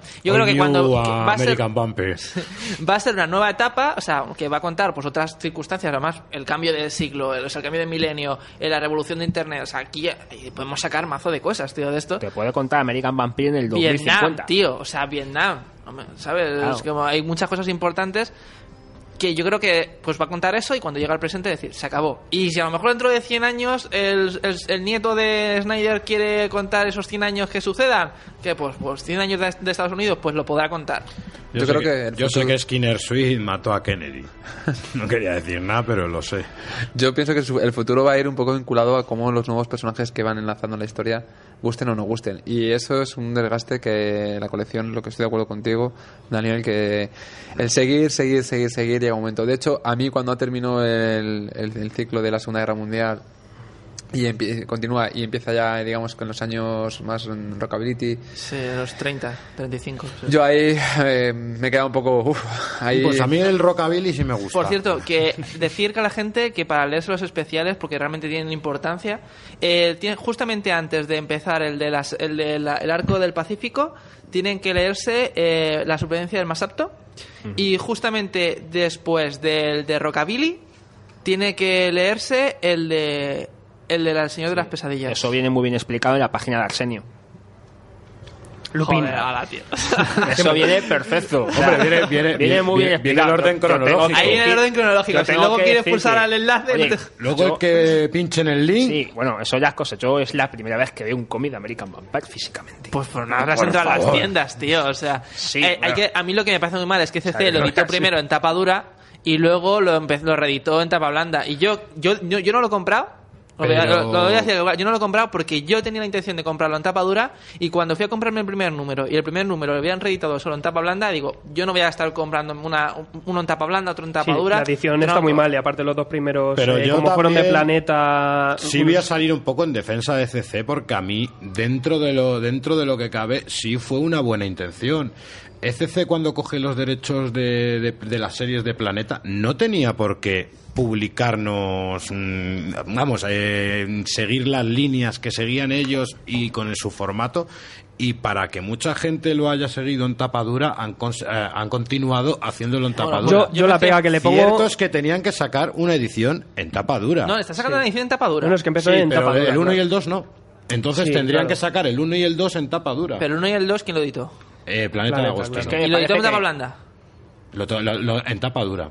En Ellos- tapa dura. ellos siguieron Y en tapa dura, lo siguió en claro. tapa dura y luego el problema es que pasa- eh, lo, lo están reeditando ahora en tapa blanda. O sea, pero ECC lo editó en tapa dura. Lo que no sé es el siguiente no, porque el 1 número... y el 2 El lo tenías en no. rústica. O sea, es tremendo. Lo hicieron porque hubo mucha queja y hubo una demanda de gente de, oye, yo tengo el 1 y el 2, no me lo voy a comprar en rústica, sácame el, a partir del 3, sácamelo en tapa dura para tenerlo yo en el mismo formato todo. Entonces fue como para hacer un favor, pero el favor sería completo si realmente sacaran el 1 y el 2 también en tapa Yo fallo gordo, que es una colección cerrada de seis números, rústica, vale, me la editas en rústica. La, Los precios. El último ha sido, aparte de precio, pero bueno, los precios de CC en rústica andan ahí. Son Eh, caros. 15 euros. Yo, por ejemplo, estoy comprando ahí el último hombre, eh, es el mismo precio.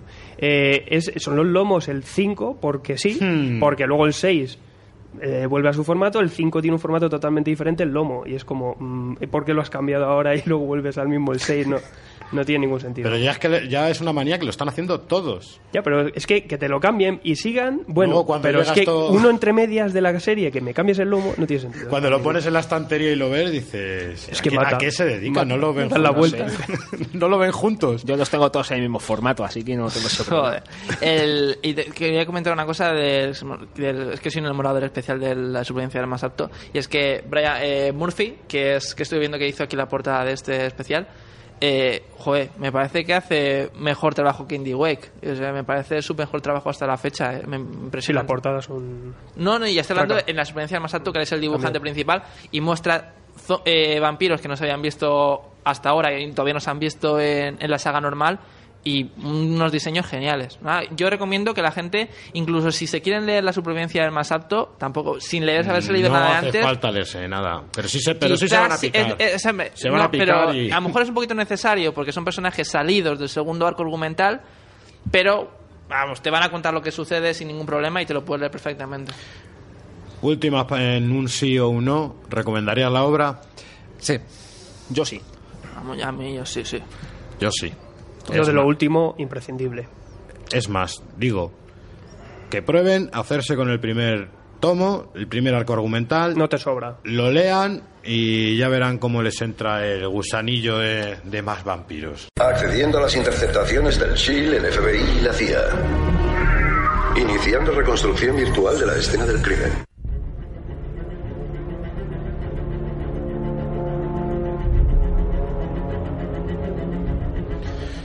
Y una semana más vamos a ver qué opinan nuestros oyentes, a ver qué ha recogido Alfredo.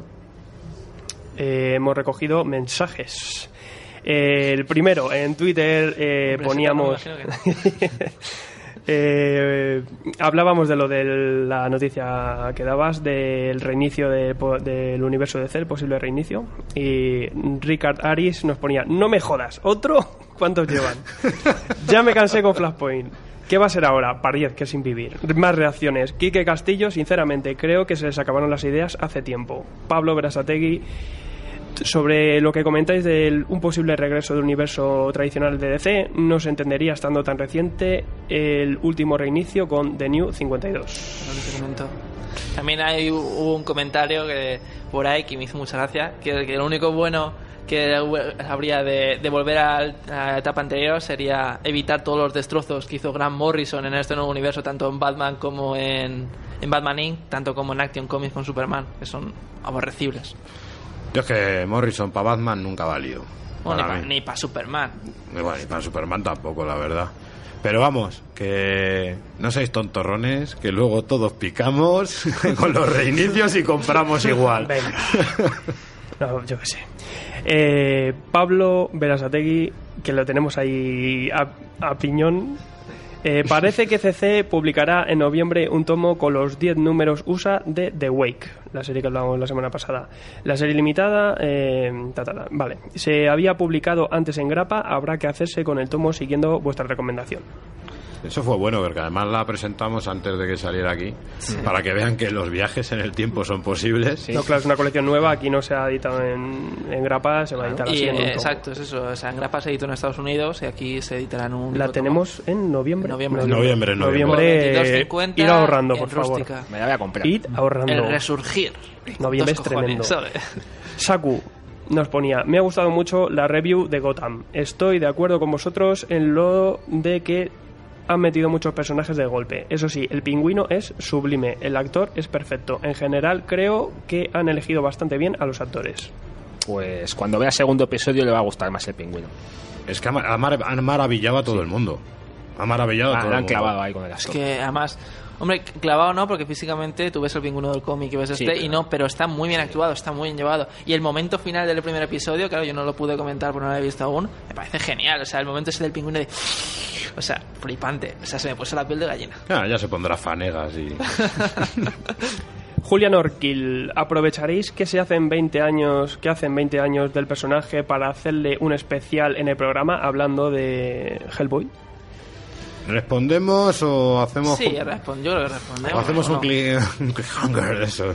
Hay que responder. Yo creo que sí, O vamos. sea, que sí. estamos, estamos com- comentando de que para Halloween Para Halloween vamos a hacer algo así infernal, de chicos infernales en... Quien venga disfrazado le damos una. No que José nos pega. No, aquí disfraces ni uno, ¿eh? No jodáis.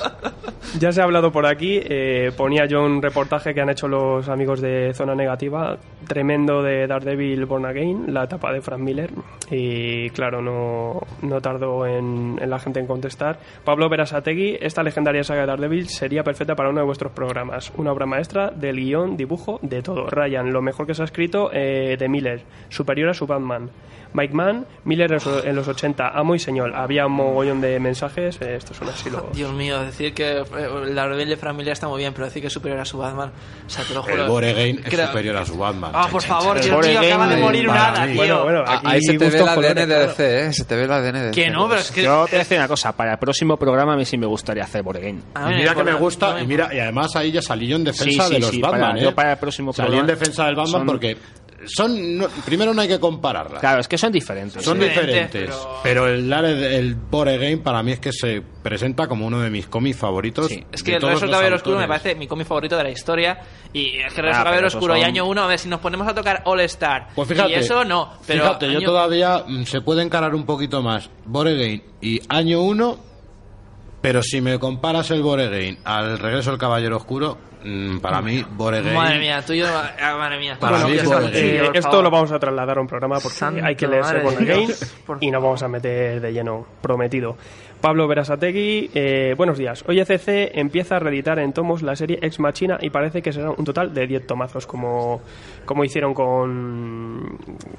Con, Sí, con el perdón. Predicador, Sí, con con todas todas estas. estas. Y el tomos de último 17 hombre. con. Bueno, aunque pico. va más como Planetary, ¿no? ¿Qué tal está esta serie? ¿Merece la pena comprar los 10 tomos? Jeje, mi bolsillo se resiente y hay que priorizar adquisiciones. Hombre, a ver, la verdad que es una serie buena. eh, de hecho, ganó un Eisner en el 2005. La verdad es que yo la he leído, es originalilla, pero te tiene que gustar. ¿No se Es un- publicó esta serie en un tomo enorme, grande? Sí, se Sí. publicó Sí, Planeta en Los... absoluto. En un absolute. Que 50 pavazos. Sí. Joder. Bueno, es que ahora la, y ahora lo van a editar a van a 100 ser pavos, o sea que... más de 100. A mí es una 150. colección que me gusta y no he escuchado a nadie que diga que no, porque es original. Pero el- sobre lo de si hay que comprarla o no comprarla, eso ya entra en cada uno. Yo, Yo me quedo igual que Pablo, o sea, estoy que sí, que no, no sé. Creo que al final este la cogió. Mensaje largo en Facebook, eh, Pablo Rambla da pena. Por cierto, eh, siguiendo un poco con la polémica de Milo Manara. Sí, hoy me he pegado un atracón de vuestro podcast y no sé muy bien en cuál de ellos habléis del tema. ¿Nadie ha visto las portadas alternativas de Imposibles Vengadores? Si hay una de la Bruja Escarlata también de Manara que no es mucho peor y varias mucho más sexualizadas. Yo es que no entiendo a veces a la gente. Eh, aparte que aparte que lo difícil debe de ser encontrar un dibujo de Spider-Woman sin sexualizar, que para algo la chica lleva tatuado el traje. Ejemplo. Es que, Que estamos todos de acuerdo que con estamos esto. todos de acuerdo. Pero es que estamos, todo el que tenga dos dedos de frente está de Yo acuerdo. es que de todas formas me pienso, ¿dónde, ¿de dónde sale esta polémica? ¿De verdad Exactamente. ¿Quién tiene esta Yo polémica? creo que se mezcló el hecho de que, de que es muy sexual el personaje porque se ve el culete ahí apetitoso y, y que también se mezcló que la gente decía que era anatómicamente imposible la cabeza tal cual y se mezcló una cosa con la otra, una cosa alimenta a la otra y al final Yo quiero un defensor del puritanismo aquí en el programa Yo para entrevistarle. Que eso ha sido Disney, eh, que ha metido mano ahí. O sea, yo lo veo. A, a Peter Woman la Sí, metido ha metido más. Se ha quedado con las ganas. yo también, yo De- también lo habría hecho. De todas Sí. formas, eh, lo que dijimos en el programa anterior, el problema es que es tan el realismo que tiene Manara en esta imagen que aunque las, las imágenes que ha comentado nuestro oyente, que son mucho más eróticas porque aparecen en trajes mucho más sensuales que el de Spider-Woman, el problema ha sido eso, que es que se ve todo. O sea, es que músculo, músculo, músculo se ve. Que no lean los Borgia. Uf, pues es sensacional. No, no, vamos a Ya, ver. ya, ya, sí, pero que se es, mueren. es un cómic sensacional, a mí es una de las Sí, mejores obras vamos, que tiene que- Manara, pero que los que se asusten con Spider-Man no, lean los Borgia. Les puede dar algo. Bueno, eh, también quiero informar, pues eso, los miércoles y jueves solemos preguntar, hacer una preguntita a los, a los oyentes en Twitter. Estad un poco atento porque este, esta semana, bueno, me han contestado poco. Pero bueno, eh, preguntaba, eh, porque obviamente hoy hemos dado muchas novedades, que, cuáles eran las suyas, las favoritas de este mes. Pablo nos decía, mi ración mensual de Spider-Man con Parker ya de vuelta. Los tomos 3 de la reedición de Planetary y 4 de Predicador. Dos pedazos de series modernas que ya son unos auténticos clásicos. Y el primer tomo de la reedición de Ex Machina, Mi Ruina. Así estamos todos. Bien de tomos. Mira, mira, yo creo que Edu está mirando los suyos y haciendo una Pues, cuenta. Yo, ¿sabes una cosa? Que yo me estoy quitando de esto un poco. Pues yo me he gastado hoy en grapas 20 pavos. Y me he quedado más a gusto. He dicho, mira, me quedo muy ligerito para comprarme cosas antiguas. Que- es que hay que decir que la gente a lo mejor dice que te ha gastado 20 pavos en grapas y te piensa- se piensa que es mucho. O sea, lo normal para nosotros, Claro. cuando compramos las novedades, pues es el billete de 50 pavos. tío. Yo este mes he sido bueno y este mes no sale gran cosa por ahí, porque como me voy de viaje tengo que visitar otras tiendas y tirar de antiguo. Claro, es que ese es el tema. Los que hacemos también cosas antiguas muchas veces. Pero es que ha venido este mes, yo lo veo un poco flojo para mí, Hombre, para el- mi es que el- gusto, mis pero, colecciones. claro, pero es que el mes pasado- Espérate en el- noviembre. El mes pasado ha sido una. Noviembre da mucho miedo. Noviembre me va a dar en Eh, todo el Sobre lomo. todo ECC, que trae muchas cosas. Muchas, muchas, Y muchas cosas. Panini te va a sacar el puño de hierro de Birney, por Oh. ejemplo. Va a sacar muchas cosas caras. Yo estoy temblando. Y los del banco están frotándose las manos. Eh, bueno, yo quería decir, bueno, dar las gracias siempre a, a todos los oyentes, a los nuevos, eh, también que comentéis a todo el mundo pues el, el programa, muchísimas gracias. Y, y bueno, antes de lo que, como todos los viernes que siempre recomiendo una por, por Twitter, mm, os lo dejo en vuestras manos, ¿qué, qué obra podríamos recomendar para que se lean nuestros... Este mes. Pero tiene que ser una novedad. Déjame ir pensando. lo que tú Americana. Ah, que lo que nos queramos. No, yo... Sácate una de la chistera. Yo venga. tengo una muy clara, que es la que me estoy leyendo ahora, Pecado Original. Recomendaría a todo el mundo que empezase a empaparse con Pecado Original. Yo, bueno, para quitarme un poquito de, de, de DC, pues lo ves de origen, el primer arco, o sea, el primer volumen de, de seis números, que el, el segundo, por Dios, que se alejen gritando ¡Atrás, Satán! Dobezno, En serio, lárgate. En serio, Sí, el, sí. pero el primer arco, el de seis números, es maravilloso, creo que cumple 12 años por ahí. Y perfecto, o sea, artísticamente es espectacular y el guion está muy bien. ¿Tú qué recomendarías? Hombre, yo recomendaría a los supervivientes del Atlántico, por salir un poquito del pijameo este. Es franco-belga, está muy bien. Han salido dos álbumes. Lo que pasa es que, claro, valen dinero. Son de yermo y, y cuestan pasta. Uf, pues yo es que no sé qué deciros. Yo es que ya he hecho mi recomendación Bueno, de hoy, tú la tuya también, pues ya sabéis, si la encontráis por ahí en, en las librerías en más especializadas, pues lo podéis encontrar, pues genial. Y también, ah, perdona, me gustaría preguntar a la gente que se lea el primer número de Trillium y si a ver quién, quién lo lea, que me pueda decir qué le ha parecido, si lo ha entendido, porque yo lo he intentado leer porque me encanta Jeff Lemire y no me he enterado. Verá. Eso, bueno. Bueno, ya sabéis que no Hay podéis que leerlo de nuevo. Nos podéis seguir en Twitter, Tomos y Grapas, eh, en nuestro WordPress, el email tomosygrapas.gmail.com y, y nada, muchas gracias y la semana que viene más. Cada uno alguna última frasecilla para la gente. Sí, J-A-G-E-R, Jagger, a escribirlo en Google y ya está. Joder, que tienes un morro que te lo pisas. Yo simplemente buenas tardes y hasta el próximo programa. Yo gracias por estar ahí y nos vemos la próxima semana. Chao. Adiós.